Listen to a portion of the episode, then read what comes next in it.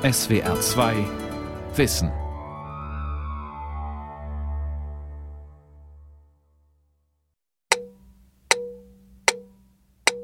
Was uns geprägt hat und was bei mir und ich meine auch bei meinen Kameraden haften geblieben ist, ist die Haltung, die aus de, dem Spruch des älteren Molte viel leisten, wenig hervortreten, mehr sein als scheinen. Ich meine, das ist uns allen, jedenfalls denen, die ich kenne, Lebensmaxime geblieben. Was allerdings für mich immer noch ein Trauma ist, ist einfach die Frage, was wäre geworden, wenn dieses System länger gedauert hätte? Wärest du in die Verbrechen des Systems verstrickt worden oder nicht? Auf die Frage weiß ich keine Antwort. Und das bedrückt mich auch. Mythos Napola. Das Erbe der NS-Erziehung. Von Hans Volkmar Findeisen. Sie waren Hitlers Eliteschulen, die NPEAs, die nationalpolitischen Erziehungsanstalten. Sie unterstanden dem Reichserziehungsministerium und daneben dem Inspektorat des SS-Obergruppenführers August Heißmeier, der zeitweise auch für die Inspektion der KZs zuständig war. Landläufig waren diese Ausleseschulen unter dem Namen Napola bekannt. Karl Stephan, geboren 1930 in Saarbrücken und zuletzt Professor für Verfahrenstechnik an der Universität Stuttgart, hat die Napola Weierhof unweit von Kirchheim-Bohlanden in Rheinland-Pfalz besucht. Fast eine Stunde hat er die Fragen des Journalisten beantwortet. Charmant, hintergründig, konzentriert, korrekt. Aber bei der eben eingespielten letzten Frage nach dem Erbe der Napola ringt er um Fassung. Tränen schießen dem ehemaligen Ausleseschüler in die Augen. Dafür gibt es einen Grund. Eliteauslese geschah nach den Überzeugungen der Nazis nicht nur um ihrer selbst willen. Sie war Teil der völkischen Aufrüstung. Die Privilegierung der Elite hieß auf der anderen Seite immer auch Ausmerze, also die Vernichtung sogenannter artfremder Elemente, die den Volkskörper schädigten.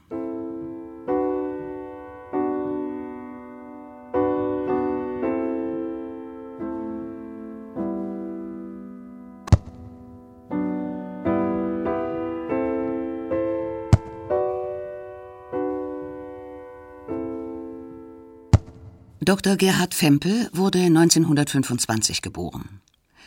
Nach dem Interview brach er auf zum Skifahren in die Schweiz mit 93. Der Stuttgarter war Absolvent der Napola Backnang im Kreis Weiblingen. Nach dem Krieg hat er Karriere in der Industrie gemacht. Jahrzehntelang war er in der CDU aktiv. Vor zwei Jahren trat er in die AfD ein. Statt von Trauma spricht er von der guten Tradition der Napolas, von Disziplin und Leistung.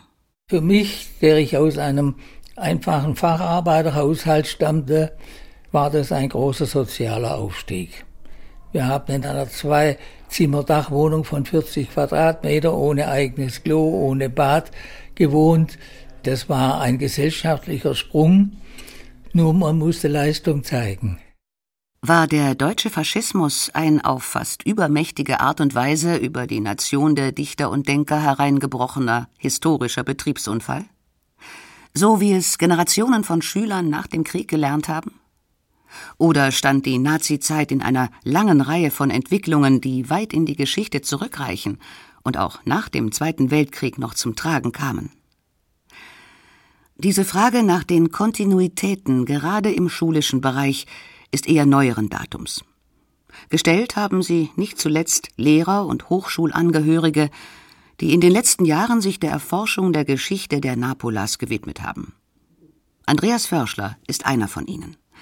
Er unterrichtet am Freihof-Gymnasium Göppingen. Förschler untersuchte die Geschichte der Napola Backnang und hat dafür unzählige ehemalige befragt. Gegen die Erinnerungen und die Wahrheit der Zeitzeugen stellt er die Weltsicht der Wissenschaft. Vielleicht ist es auch eher wirklich Aufgabe des Historikers, sowas zu dekonstruieren, so eine Realität zu dekonstruieren und nicht die, unbedingt die Aufgabe von den Leuten selber. Also da zu sagen, hier ist der Kontext, ihr steht in einem Kontext mit der Ausmerze. Ja, das war für den Schüler in der NPA nicht zu erkennen. Rund 40 Napolas gab es in der Hitlerzeit, die meisten für Jungs, ein paar wenige, wie die Illenau im badischen Achern, auch für Mädchen. Die Namen der ehemaligen lesen sich wie ein Who is Who der deutschen Nachkriegsgeschichte. Napola-Schüler waren der Bahnvorstand Heinz Dürr, UNO-Botschafter Rüdiger von Wechmar, der Holocaust-Leugner und Rechtsanwalt Manfred Röder, der Sternjournalist und Bhagwan-Jünger Jörg Andres Elten, der Kulturjournalist Helmut Karasek und viele andere mehr. Konfessionelle Seminare wie etwa Schulpforta bei Naumburg waren teilweise schon früh in Napolas umgewandelt worden. Gerade der deutsche Protestantismus, der die Massenbewegung der deutschen Christen oder den Slogan von der zweiten Reformation, sprich von der Entjudung des Christentums hervorgebracht hatte, übte sich nach dem Krieg in der Opferrolle. Das war auch im Falle der Internatsschule Weierhof so, einer Mitte des 19. Jahrhunderts von der dortigen Mennonitengemeinde geschaffenen Einrichtung. Der Gymnasiallehrer Steffen Wagner hat die Geschichte seiner Schule erforscht. Die Gründung von Michael Löwenberg war zutiefst religiös motiviert. Er wollte einen Gegenakzent setzen gegen die seiner Meinung nach positivistischen staatlichen Schulen, also richtig gegen den Zeitgeist angehen. Er sah aber auch bei seinen mennonitischen Glaubensbrüdern und Schwestern Defizite und wollte jetzt wörtlich eingeschläfertes Mennonitentum zu neuem Leben erwecken. Dieses Motiv ist relativ schnell am Weierhof über Bord geworfen worden. Nach dem Tod des Gründers war die Schule zunächst in die Krise geraten und stand vor dem Aus. Bis ein Lehrer vom Rauen Haus in Hamburg, einer im 19. Jahrhundert von Johann Hinrich Wiechern gegründeten Trutzburg des deutschen Protestantismus, 1884 zum Rektor bestellt wurde. Mit einem folgeträchtigen Marketingtrick riss er das Steuer herum. Jetzt kommt die erste wichtige Wende, nämlich mit dem jungen Lehrer Ernst Göbel, der war Lehrer am Rauenhaus in Hamburg, war auch selber Schüler am Weierhof gewesen und der hatte einen Rettungsplan.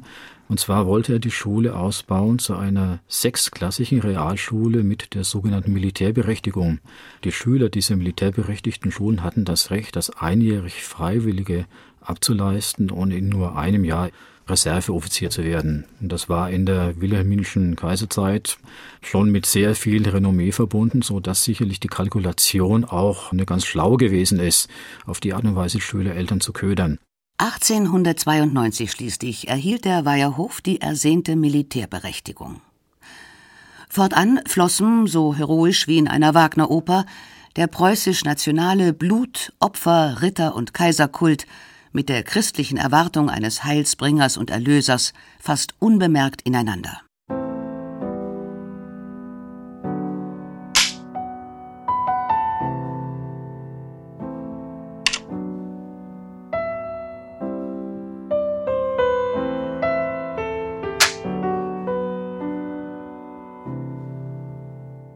In dieser Zeit war die Internatsschule Weierhof, die viele Jahre auch jüdische Schüler besucht hatten, bereits judenfrei, Jahrzehnte vor den Nürnberger Rassegesetzen der Nazis. Mehr und mehr wehte der strenge Geist preußischer Kadettenanstalten durch die Korridore. Militarismus und Antisemitismus keimten auf, und Bilder der kaiserlichen Kriegsflotte schmückten die Wände. 1936 wurde der Weierhof nationalsozialistische Musterschule des Gaues Saarpfalz. 1941, ein Jahr bevor der damals zwölfjährige Karl Stephan an die Schule kam, wurde der Weierhof zur Napola. Die Schüler hießen dort Jungmannen und die Klassen Züge. Lehrer und Schüler trugen Uniform mit dem SS-Adler an der Jacke.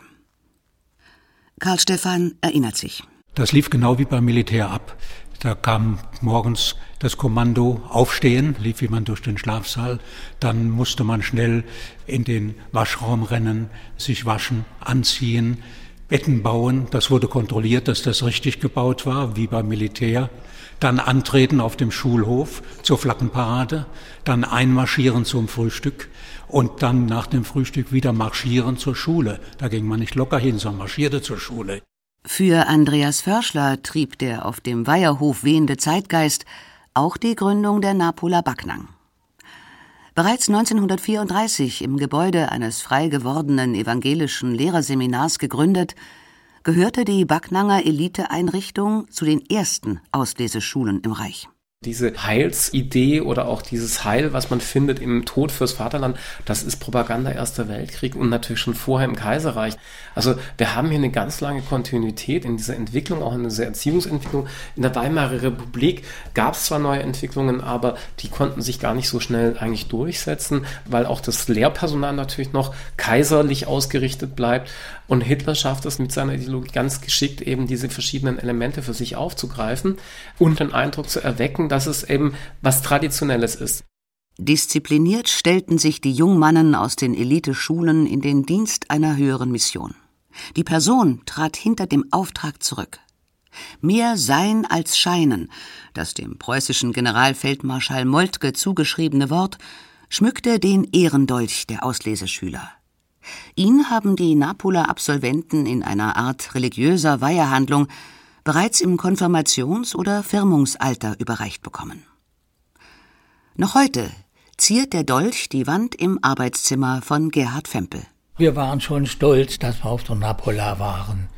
Aber irgendwie angegeben hat man nicht damit. Gut, man hat ja uns gesehen. gesehen, dass das ein bisschen etwas anderes ist, ja. Aber außer dem Begriff des Stolzes haben wir uns als nichts Besonderes gefühlt, weil wir geglaubt haben, das wäre selbstverständlich, was wir machen. Kein Zweifel. Man lebte in einer nicht weiter hinterfragten Normalität.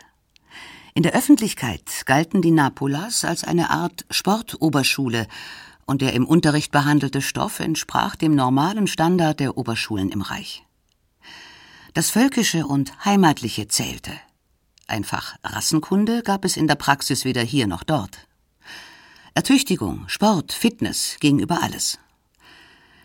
Karl Stephan erinnert sich etwa an paramilitärische Gruppenwettkämpfe, wie sie spätestens seit dem Ersten Weltkrieg üblich waren. Es war Winter, seine Gruppe eingekesselt. Rettung bot nur ein blickdicht eingewachsener Bach. Dann sind wir durch den Bach einfach zurückgewartet. Es war Winter, eiskalt. Und als wir aus dem Bach wieder rausstießen, war natürlich der Feind weg, aber unsere Uniformen waren Eisklumpen. Nur noch beweglich in den Kniegelenken und an den Armen. Und so marschierten wir dann in die Schule zurück. Erkältet hat sich keiner. Wir waren einfach so trainiert, dass uns das nichts ausmachte. Nur wenige Schüler schafften die rassische, körperliche und charakterliche Ausleseprüfung, die der Aufnahme in die Schule vorausging. Arbeiterkinder waren von dem damals im Bereich der höheren Schulen generell üblichen relativ hohen Schulgeld befreit. Erst im Krieg wurde das Schulgeld ganz gestrichen. Karl Stephan zählte zu den ersten Stipendiaten am Weiherhof. Hat er das Gefühl, damals indoktriniert und politisch missbraucht worden zu sein? Das Gefühl hatte ich nie. Man muss sehen, wir waren ja jung und man wächst als Kind in die Welt hinein, wie sie ist. Und die Welt in Deutschland war damals braun. Wir waren überzeugt von den Segnungen des Systems. Das braucht uns aber nicht mehr beigebracht zu werden. Und das wurde auch in der Schule nicht indoktriniert. Das war so, wenn Mönche ins Kloster gehen, da wird auch nicht ständig der Glaube eingetrichtert. Man ist einfach gläubig.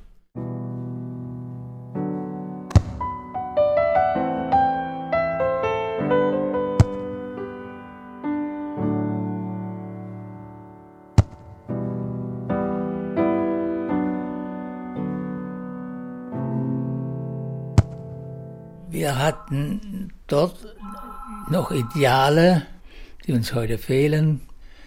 Und so sind die Napolas einerseits die Nachfolger der preußischen Kadettenanstalten. Das war die eine Richtung. Das andere war das Ideal der englischen Heimschulen. In den 1970er Jahren begann der Siegeszug der Reformpädagogik. Die Schwedin Ellen Kay und ihr 1900 veröffentlichtes Buch Das Jahrhundert des Kindes galten nicht nur als Urzelle und Manifest einer kindgerechten Pädagogik, Vielmehr sah man in der Reformpädagogik ein politisch unbelastetes Gegenmodell zu einer Elitepädagogik, wie sie noch in der Adenauer Zeit von einer durch die Nazis geprägten Lehrergeneration vertreten wurde. In den letzten Jahren ist die wissenschaftliche Diskussion jedoch sehr kritisch geworden. Denn die Vision eines Dritten Reiches haben nicht erst die Nazis vertreten. Ausgerechnet Ellen Kay war es, die den Begriff als erste im modernen Wissenschaftsdiskurs hoffähig gemacht hat. Mit dem Soziobiologen Ernst Haeckel, dem deutschen Darwin und Vordenker einer an Lebensraum und Euthanasie orientierten Politik, war die Reformpädagogin eng verbunden. Kurzum, die Erziehungspolitik der Nazis war auf der Höhe der Zeit. Üblicherweise werden die preußischen Kadettenanstalten bzw. die englischen Public Schools, Elite-Schulen wie Eton oder St. Paul's, als Vorbilder genannt. Aber das war nicht alles. Noch einmal der Gymnasiallehrer Andreas Förschler. Im schulischen Bereich ist eigentlich so, dass sich die Nationalsozialisten bei ganz vielen ähm, Modellen bedient haben, um ihre Ideologie umzusetzen. Und sie haben natürlich aus verschiedensten Bereichen geklaut. Aber es war für jeden was dabei. Und im Bereich der Jugendbewegung, der Hitlerjugend, hat man sich sehr stark bei den Wandervögeln bedient. Man hat sich im Bereich der Schulen dann sehr stark bei der Reformpädagogik bedient. Und man hat ausländische Modelle mit einbezogen, also englische Internatsschulen zum Beispiel. Nach dem Krieg, als die Pfälzer Mennoniten die Rückgabe ihres von den Alliierten beschlagnahmten Eigentums einforderten, war, so Steffen Wagner, oft von erzwungener Gleichschaltung durch die Nazis die Rede. Doch die historischen Quellen zur Schulgeschichte zeichnen ein anderes Bild. Lange vor der Gleichschaltung tummelten sich Parteigenossen der ersten Stunde in Lehrerkollegium und Schulverein. Die Schule, so das Fazit, hat sich der Übernahme durch die Nazi-Führung 1936 regelrecht angedient. Ohne Not. Durch die Tradition, die die Anstalt hatte, und durch eine bestimmte NS-Nähe hat sich die Schule dem Gauleiter Bürgel angeboten, als er durch ein Gespräch mit Rudolf Hess eine NS-Elite-Schule halt auch in seinem Gau haben wollte. Die Schule hat sich insofern natürlich auch angeboten, weil überdurchschnittlich viele Lehrer waren Parteigenossen, 1935 lag der HJ-Anteil im Reichsdurchschnitt ungefähr bei 50 Prozent, am Weiherhof zur gleichen Zeit bei 98 Prozent.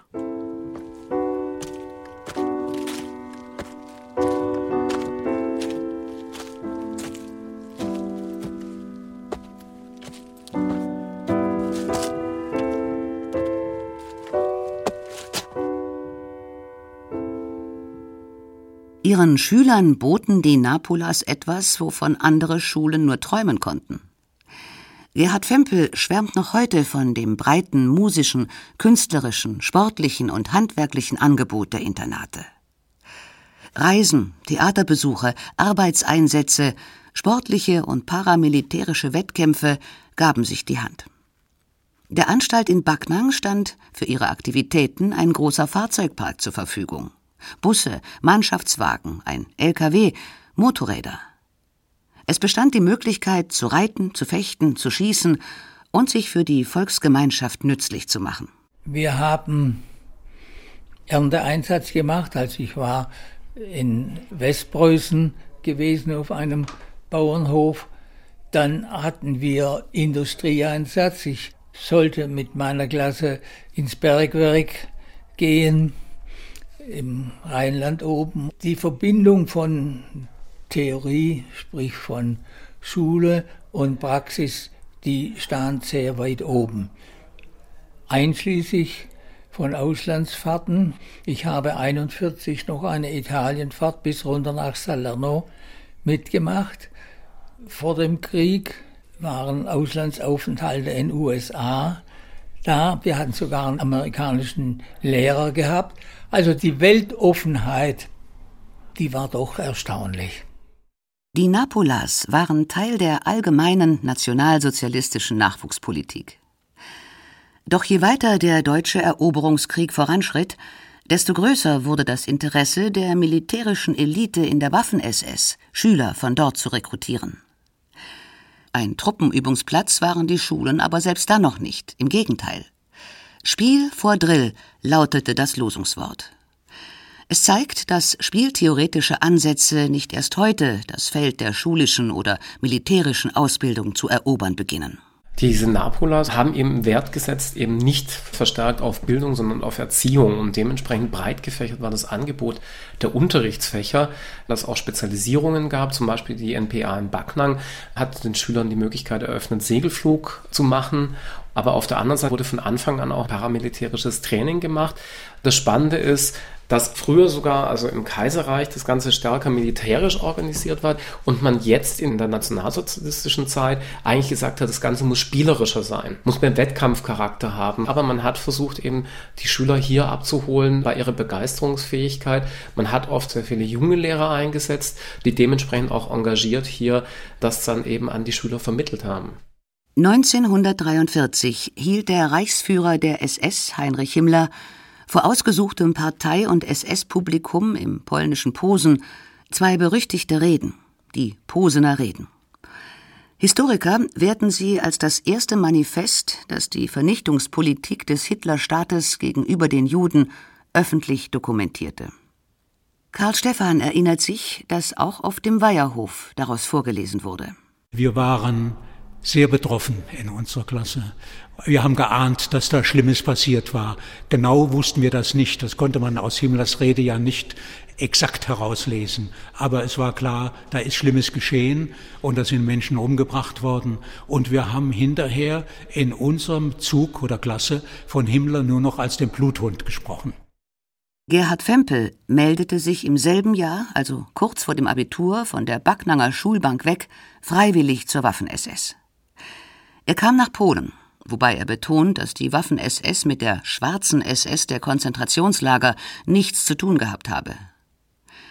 Das Kriegsende erlebte er in Wien, schoss mit der Panzerfaust aus nächster Nähe einen russischen Panzer ab und lief nach Hause. Nachts. Karl Stephans Erinnerungen an das langsame Ende des Krieges setzen hingegen einen anderen Akzent. Als die Alliierten 1944 von Westen her Richtung Weiherhof vorrückten, war er 14 Jahre alt. Wir wurden ja dann zum Schanzen abkommandiert, ja, Schützengräben bauen. Und da wuchs die Skepsis unter uns mächtig, ja, weil die Front näher rückte, man hörte dann auch Maschinengewehrfeuer, Schreie der Verwundeten. Wir waren in einem kleinen Ort untergebracht, die Bewohner waren evakuiert und da kamen dann Truppen von der Front, die ausgetauscht wurden. Die brachten dann auf dem Handkarren ihre Gefallenen mit. Da schauten die Beine raus. Die Truppen waren völlig demoralisiert. Die Weierhof-Jungmannen, sofern nicht eingezogen, wurden bei Kriegsende nach Backnang verlegt. Von dort aus zogen sie, wie die Backnanger, zur Alpenfestung ins kleine Walsertal weiter und liefen, als es dort nichts mehr zu retten gab, nach Hause zurück. Ein Drittel der Napolaner war gefallen.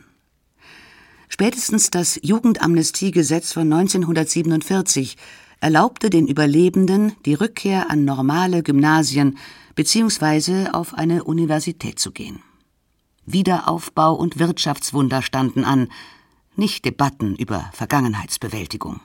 Keiner meiner Kameraden, die ich kannte, wollte jemals Parteimitglied werden. Die sogenannten Goldfasane haben wir gehasst. Wir waren der Auffassung, dass wir das besser machen müssen. Fast unglaublich, aber wir haben mit der nationalsozialistischen Politik überhaupt nichts zu tun gehabt. Die alte Elite war die neue. Ein Parteimitglied in den oberen Rängen, also ein mit goldenen Litzen dekorierter Goldfasan gewesen zu sein, war nicht unbedingt ein Hinderungsgrund, um Karriere zu machen. Der extreme Lehrermangel nach dem Krieg ließ die Alliierten alle Umerziehungsprogramme schnell vergessen. Allen voran verpasste selbst August Heißmeier, der oberste Napola-Inspekteur der SS, den Anschluss nicht. Verheiratet mit der ehemaligen Reichsfrauenführerin Gertrud Scholz-Klink, machte er, wiewohl als Kriegsverbrecher verurteilt, nach einer kurzen Karenzzeit bei der Reutlinger Niederlassung eines amerikanischen Getränkekonzerns Karriere. Die ehemaligen Napola Lehrer und Hundertschaftsführer, wie Anstaltsleiter Roos vom Weiherhof, haben nicht weniger schnell wieder Fuß gefasst. Steffen Wagner war überrascht, welches Übermaß an Kontinuität und Karrieren seine Recherchen unter den ehemaligen Leitern und Lehrern seiner Schule zutage förderte. Im Lauf der 50er Jahre sind die allermeisten wieder nach oben gestiegen. Der Herr Rost ist auf jeden Fall wieder Schulleiter geworden. Und das ist am Weierhof bei vielen Lehrern, die normale Lehrer, sage ich es mal, gewesen sind, die wurden später auch Schulleiter. Als Wagner um die Jahrtausendwende die Geschichte seiner Schule aufzuarbeiten begann, war das nicht ganz einfach. Die Reste der altneuen Eliten und ihr Umfeld sahen sich brüskiert. Es kam zum Bilderstreit um die Porträts der alten Schulleiter. Und es kam zu Drohungen hinter vorgehaltener Hand. Ich habe im Jahr 2004 einen Antrag darauf gestellt, dass Bilder, die im Lehrerzimmer hingen, dass diese Bilder abgehängt werden. Nicht, dass sie ganz wegkommen oder vernichtet werden, aber dass sie abgehängt werden, weil sie eben nicht für uns pädagogische Leitbilder sein können. Diese Anträge habe ich gestellt vor der Gesamtkonferenz, sie sind auch durchgegangen, aber es gab relativ viel Begleitgeräusch. Das ist aber jetzt in den letzten Jahren sicherlich anders. Andreas Förschler warnt davor, es sich zu einfach zu machen. Als Historiker weiß er, Geschichte ist weder schwarz noch weiß. Die absolute Wahrheit gibt es nicht. Aber es lohnt sich auf jeden Fall, auch bei den Nachkriegskarrieren der Napolaner etwas genauer hinzusehen. Die galten als sehr gute Pädagogen. Also die Nationalsozialisten hatten sich wirklich gute Lehrer auch geholt, muss man sagen, die instrumentalisiert. Und die haben danach eigentlich genauso auch in einem demokratischen Staat funktioniert. Das ist das Erschreckende eigentlich dran, vielleicht. Zum Schluss noch eine letzte Frage. Gibt es Lehren aus dieser Geschichte? Gab oder gibt es nicht wenigstens einen einzigen Punkt, wo man, zumindest aus heutiger Sicht, aus der Sicht eines langen und erfahrungsreichen Lebens, sagen muss, nie wieder? Gerhard Fempel spricht für die ganz überwiegende Mehrzahl der ehemaligen Napola-Schüler.